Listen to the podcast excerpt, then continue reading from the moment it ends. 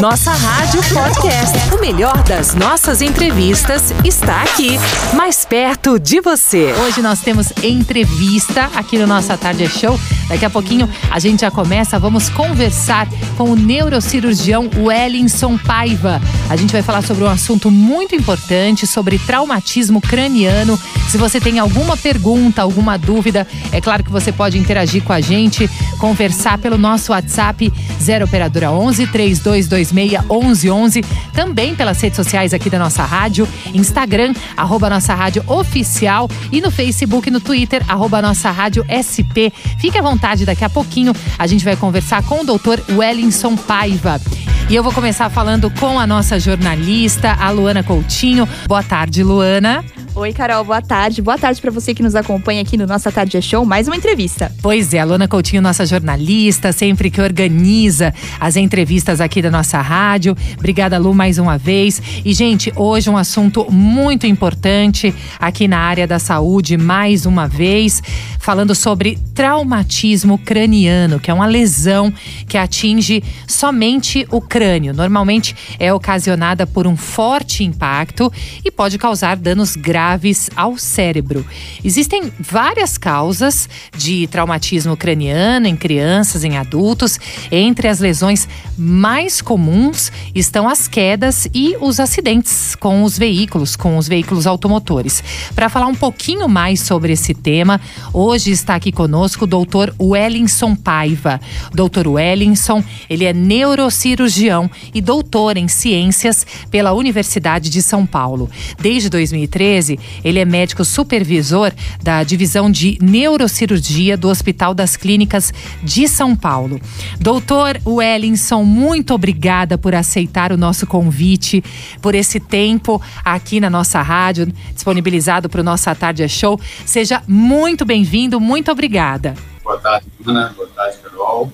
É, muito obrigado, boa tarde a todos os ouvintes. Muito obrigado pela oportunidade de poder discutir esse tema, que é um tema de grande relevância né, para a saúde de todos que estão sujeitos a sofrer acidentes, né, então é uma situação onde não existe grupo de risco, todos nós somos grupos de risco, e é muito pertinente porque nós estamos atualmente no que a gente chama de Maio Amarelo, que é o mês da conscientização da violência no trânsito, que termina sendo uma das causas importantes de traumatismo é, craniano e das lesões neurológicas que acontecem por acidentes. Sem dúvida, doutor. É, eu já gostaria de começar perguntando qual é a definição do traumatismo craniano. Qualquer lesão cerebral, né, qualquer lesão neurológica que seja decorrente de é, uma causa externa, quer dizer, não é um cenário onde a lesão é intrínseca do cérebro, mas sim uma lesão por uma agressão externa, a gente considera como traumatismo craniano. Porque muitas vezes tem uma percepção de que o traumatismo craniano é aquela lesão gravíssima decorrente uh, de um impacto, decorrente de um ferimento por arma de fogo, de um acidente terrível, e há também um componente em traumas de menor impacto, mas também relevante, por exemplo, nos esportes, onde síndromes pós-concussão, que são lesões discretas, mas que têm impactos em termos de qualidade de vida eh, de atletas, qualidade de vida do atleta amador também é uma condição importante. Ah, então, termina sendo todo tipo de é, disfunção ou lesão, machucado no cérebro decorrente de uma é, lesão externa, que a gente chama, né, que é diferente, por exemplo, de uma AVC, onde é uma lesão interna do cérebro. Agora, você tem um impacto no crânio, você tem um, um, uma vibração no crânio por um movimento é, rotacional, por exemplo, que acontece em bebês, que acontece no esporte, por exemplo, isso tudo é um tipo de traumatismo craniano. Perfeito, doutor Wellison. E a gente já falou aqui sobre, né, o senhor acabou de definir o que é o traumatismo craniano. Muitas pessoas já ouviram falar sobre a pessoa ter sofrido uma concussão. Quais são os tipos mais comuns de ferimentos na cabeça, doutor? A gente termina estratificando, dividindo em diferentes cenários. Existe o traumatismo craniano leve e o traumatismo moderado e grave, né, que são duas condições que tem, as duas têm igual relevância, mas têm comportamentos diferentes. O traumatismo leve é aquele em que a pessoa pode até ter uma perda de consciência, mas algo muito rápido, onde a pessoa se mantém acordada, se mantém alerta, orientada. Isso acontece, por exemplo, nos esportes. falei. Então, muitos esportes, a pessoa tem pequenos impactos cranianos, há uma perda, uma desorientação rapidamente, e a pessoa volta à sua função neurológica, externamente parece normal, mas há consequências desse impacto, que é o que a gente chama de concussão cerebral. Então, é, no esporte como o futebol americano, isso é muito prevalente, é muito comum. Nos nossos esportes mais comuns, isso é menos importante, mas no futebol nosso, a gente tem uma incidência importante dessa condição, em que muitas vezes o atleta, mesmo o atleta, não me refiro só ao jogador do São Paulo, Corinthians, mas o atleta de final de semana ali, que é quase todas as pessoas, durante o esporte sofre algum pequeno impacto e fica ali com uma dor de cabeça, uma confusão, isso pode ter consequências em termos de uh, retorno à atividade esportiva, em termos de alterações como permanecer com componente de dor de cabeça por vários dias, alterações de sono por vários dias, em decorrência dessa lesão de menor intensidade. Então, esse, esse é um braço, é, uma condição. A outra condição são as condições mais graves, que aí é um cenário decorrente de acidentes de transporte, a violência urbana é outra condição frequente, em que, para essas outras condições comuns, nós estamos falando de 50 mil pessoas que morrem todos os anos em decorrência dessa condição. Para se ter uma ideia, essa é a principal causa de morte no Brasil em pessoas com menos de 44 anos. Então, se você tem menos de 44 anos é, era falecer nessa faixa etária, é muito provável que seja um traumatismo craniano, que é responsável, que é a primeira causa de morte em pacientes jovens no Brasil. Agora, doutor, ainda falando sobre isso, qual seria então a, a principal diferença entre concussão e o traumatismo craniano?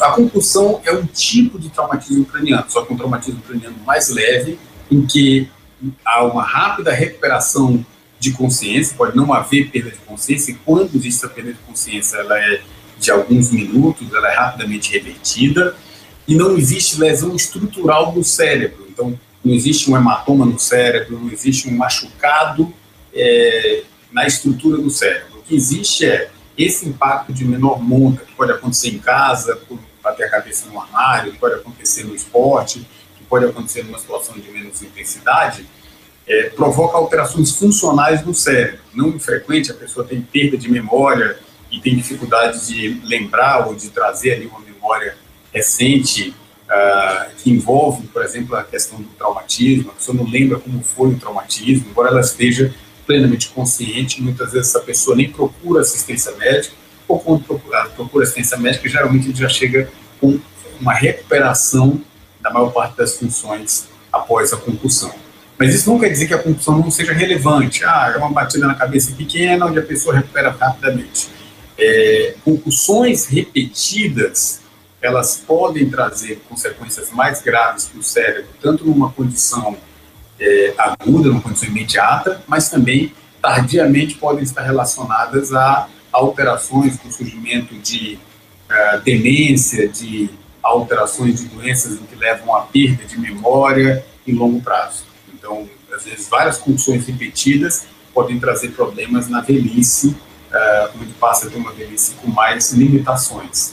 Então, nós temos vários exemplos de lutadores de boxe que lutaram boxe, eram pessoas é, produtivas, eram pessoas bem intensas e, e, durante o período da velhice eles evoluem com um quadro é, de perda de memória, um quadro demenciado. Nós temos grandes nomes do boxe brasileiro passando por essa situação. No exterior também, pacientes que desenvolveram doenças em decorrência de impactos repetitivos, mesmo que não seja uma lesão, uma lesão intensa do cérebro. Isso para esses pacientes com concussão. E doutor, o senhor falou dos níveis, né? Existe um nível mais leve, nível médio, uma situação mais preocupante.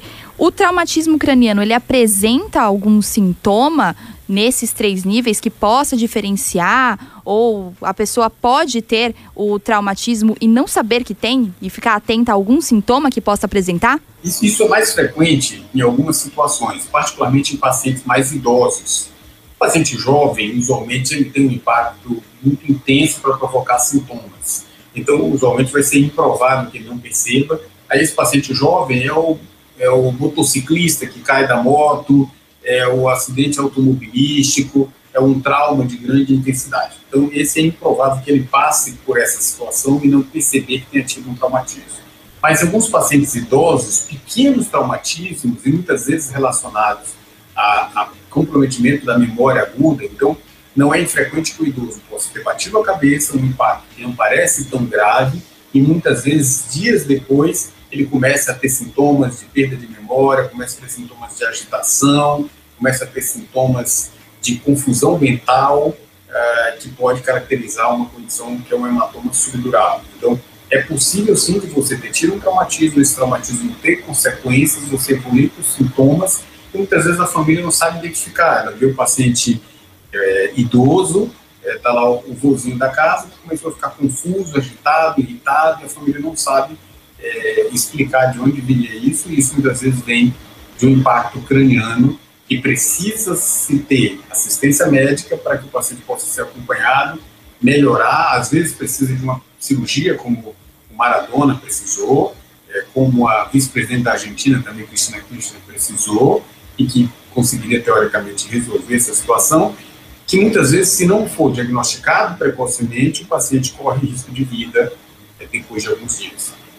Doutor Wellington, como é feito o diagnóstico de confirmação do traumatismo craniano? O traumatismo craniano em si é um diagnóstico clínico. Um histórico do paciente que teve um impacto na cabeça, um acidente. É, a grande importância é, identificado esse histórico, saber quando o paciente vai ter que ser submetido a uma investigação.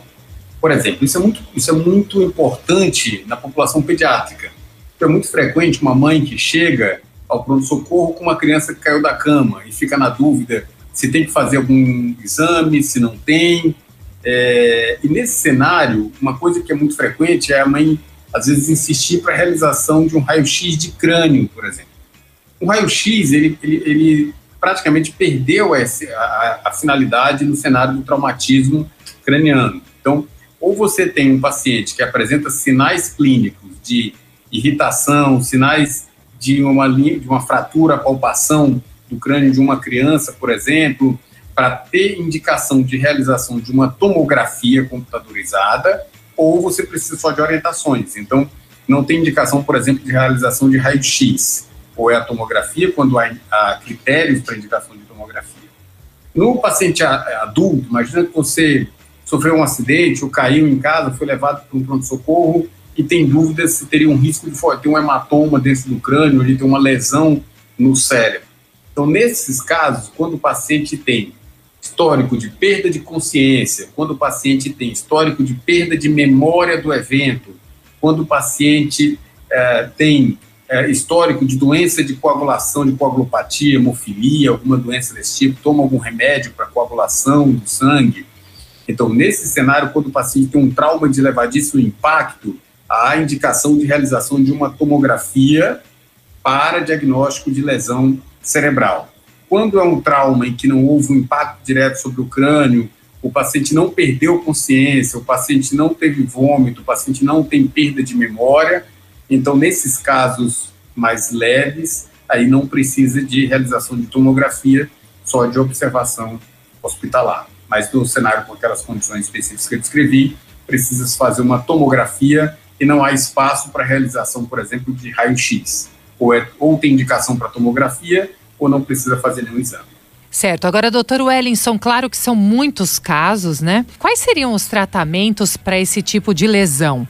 Então, para as lesões graves, como um hematoma cerebral, como um paciente que está em coma, ele precisa ser submetido a um cenário de uma internação em UTI, que é uma deficiência frequente no sistema público, mas ele precisa estar numa UTI e ser submetido a tratamentos avançados. Ele precisa tomar medicação sedativa para diminuir a atividade do, dos, das células nervosas. Ele precisa, muitas vezes, ser submetido a uma cirurgia quando tem um hematoma no cérebro. É, ele precisa ser tomar medicações para impedir que a pressão na cabeça aumente. Isso para um aspecto desses casos graves. Entretanto, há uma questão dos pacientes mais leves, são aquelas quedas em casa que você fica mantendo dor de cabeça.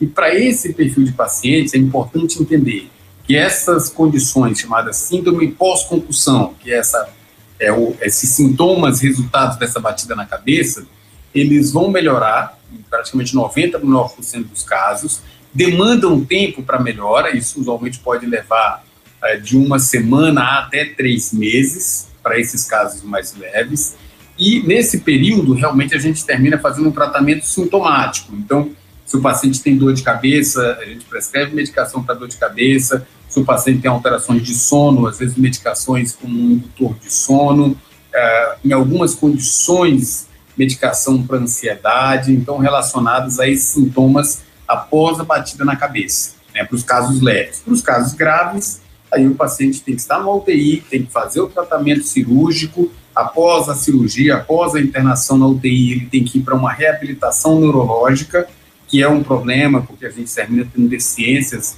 nos programas de reabilitação, não é todo mundo que tem acesso, mas precisa fazer reabilitação para reinseri-lo na sociedade, no retorno à sua família, à sua vida, porque nós estamos falando uh, de aproximadamente 500 eh, mil pessoas no Brasil. Então, esse é um número muito grande se a gente for analisar no acumulado dos últimos anos. A gente tem aí, mesmo com os que não sobreviveram, alguns milhões de, de pacientes que sofrem com sequelas de traumatismo craniano.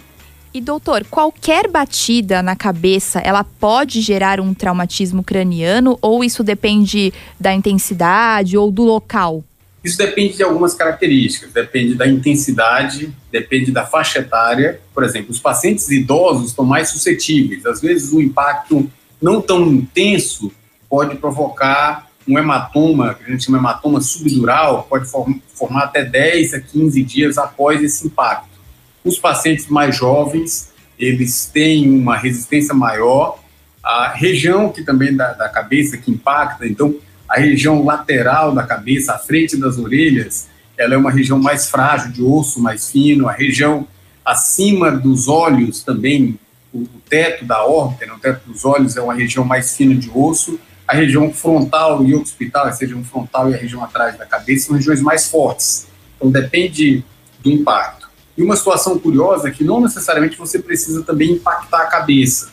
Em algumas condições graves, você pode ter um traumatismo craniano sem bater a cabeça. Então, você vem a, a 100 km por hora, bate num poste, só o processo de desaceleração de 100 para zero é suficiente para provocar uma lesão grave no cérebro mesmo sem haver impacto direto sobre o crânio. Só o processo de desaceleração provoca uma alteração inicial, provoca uma alteração de movimento das partes do cérebro, e isso pode provocar um machucado grave no cérebro. Doutora, agora nós vamos para o nosso WhatsApp aqui da nossa rádio. Nós estamos recebendo algumas perguntas aqui dos nossos ouvintes. Inclusive, você que está nos ouvindo, se quiser participar e enviar perguntas para o doutor Wellington Paiva, 0 Operadora 11 3226 1111. Lu, você? Doutor Wellington, chegou a pergunta aqui da Madalena de Pirituba. Ela quer saber se essa orientação de não deixar a pessoa dormir quando ela bate a cabeça se é válido, se é um mito, se isso é importante? Excelente pergunta. O aspecto é o seguinte: quando a pessoa tem um impacto craniano, né, uma batida na cabeça, pode se formar um hematoma no cérebro, uma lesão no cérebro. E, e no comecinho, quando esse hematoma está crescendo, pode não provocar sintomas. E quando o hematoma cresce, aperta o cérebro, principalmente os hematomas fora do cérebro que é a formação de um hematoma que é entre o cérebro e o osso. É dentro da cabeça, mas é fora do cérebro. Então, quando esse hematoma, como ele não é no cérebro, quando ele é pequenininho, a pessoa não sente nada, tá normal. E ele vai crescendo até um ponto em que ele começa a apertar o cérebro, e aí você pode ter sintomas, entrar em coma, ter tudo isso. Então, no período, né, particularmente até a década de 80, quando era muito difícil ter acesso à tomografia, então a gente tinha muita dificuldade de fazer esse diagnóstico. Então o que, que a gente orientava? Não deixar o paciente dormir, porque ele pode entrar em coma enquanto está dormindo e ninguém vai perceber. Entendeu? Hoje, como o diagnóstico é muito mais precoce, não há muito sentido nisso. Você precisa buscar assistência médica, fazer uma tomografia, olhar se tem um hematoma ou não. Se tem hematoma, precisa se observar, tratar, às vezes operar. Se não tem hematoma, você pode dormir normal. Então, isso deriva muito mais de uma época em que a gente não tinha tanto acesso à possibilidade de fazer diagnóstico. Então, realmente, você imagina que o paciente tinha um hematoma pequenininho que está crescendo dentro da cabeça, ele vai dormir, eu só vou descobrir que ele não acorda de jeito nenhum, 8, 10 horas depois, como pode ser tarde demais. Hoje em dia, se você tem um traumatismo, vá ao pronto-socorro, faz uma tomografia, vê que está tudo bem, e aí você pode dormir também normal, se a tomografia estiver tudo bem.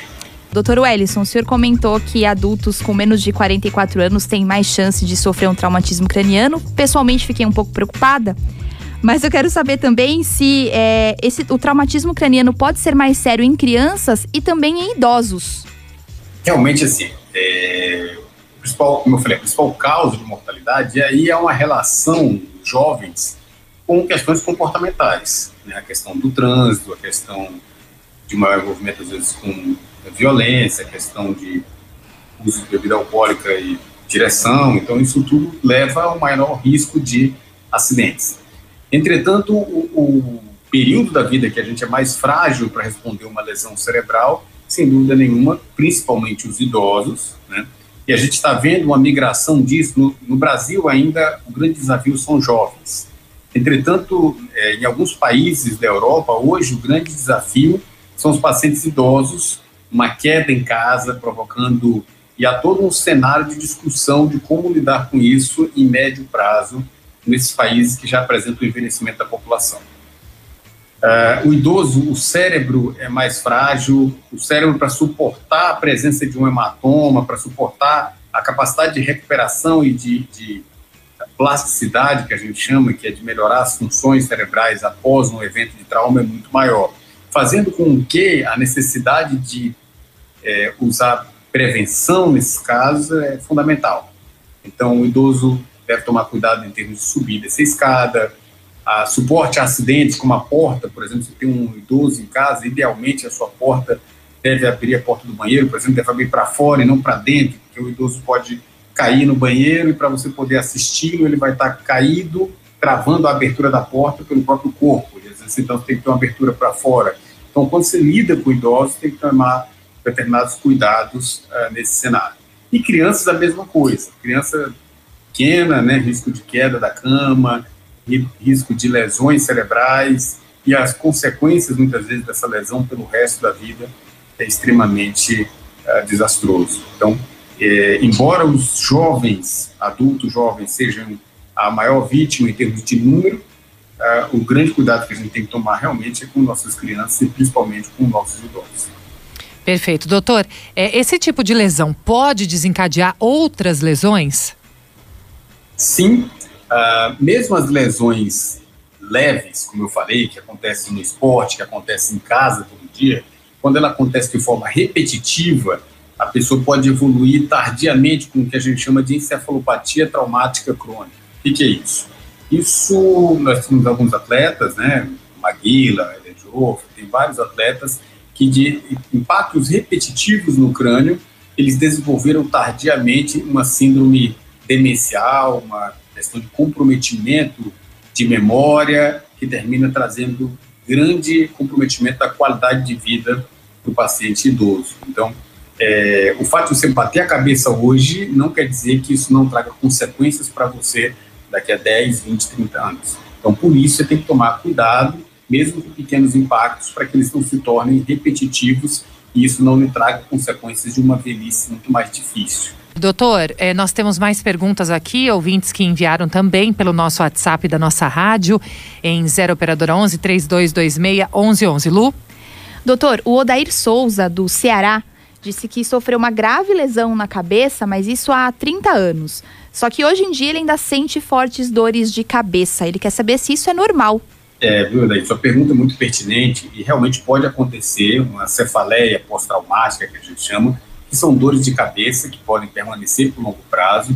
Existe tratamento, assim como enxaqueca, assim como outras causas de dores de cabeça, tem medicações para tratar, mas é muito frequente o paciente reclamar dessas dores de cabeça tardiamente após sofrer graves traumatismos. Doutor, e o que fazer ao notar que uma pessoa sofreu um traumatismo craniano? Então, num cenário grave, então você encontra uma pessoa caída em casa, você encontra uma pessoa na rua, é acionar, é, mais do que tentar ajudar a pessoa, é acionar o sistema de resgate.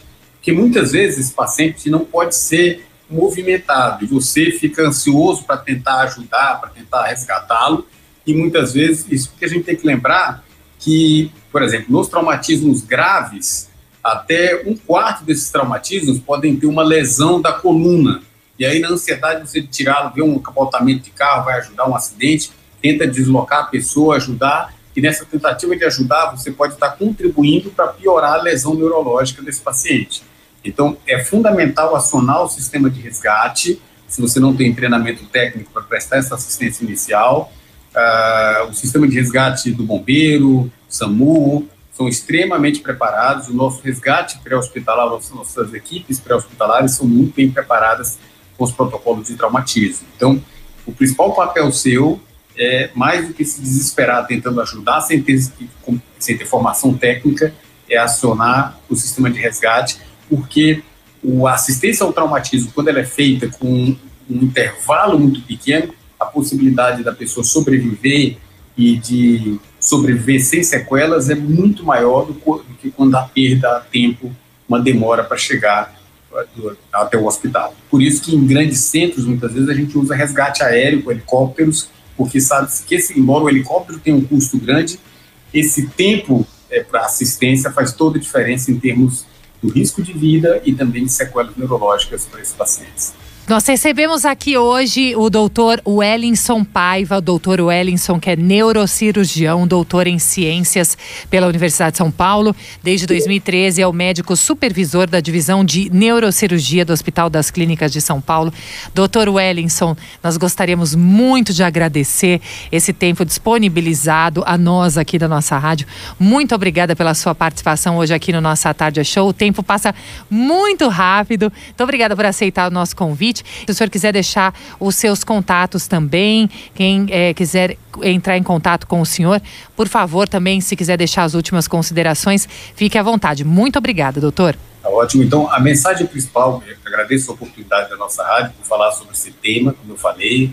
Um dos meses, que é o mês que a gente chama de Maio Amarelo, que é o mês que a gente ressalta exatamente a importância da prevenção é, aos acidentes de transporte, acidentes de trânsito, que terminam sendo principal, a principal causa que a gente tem desses traumatismos.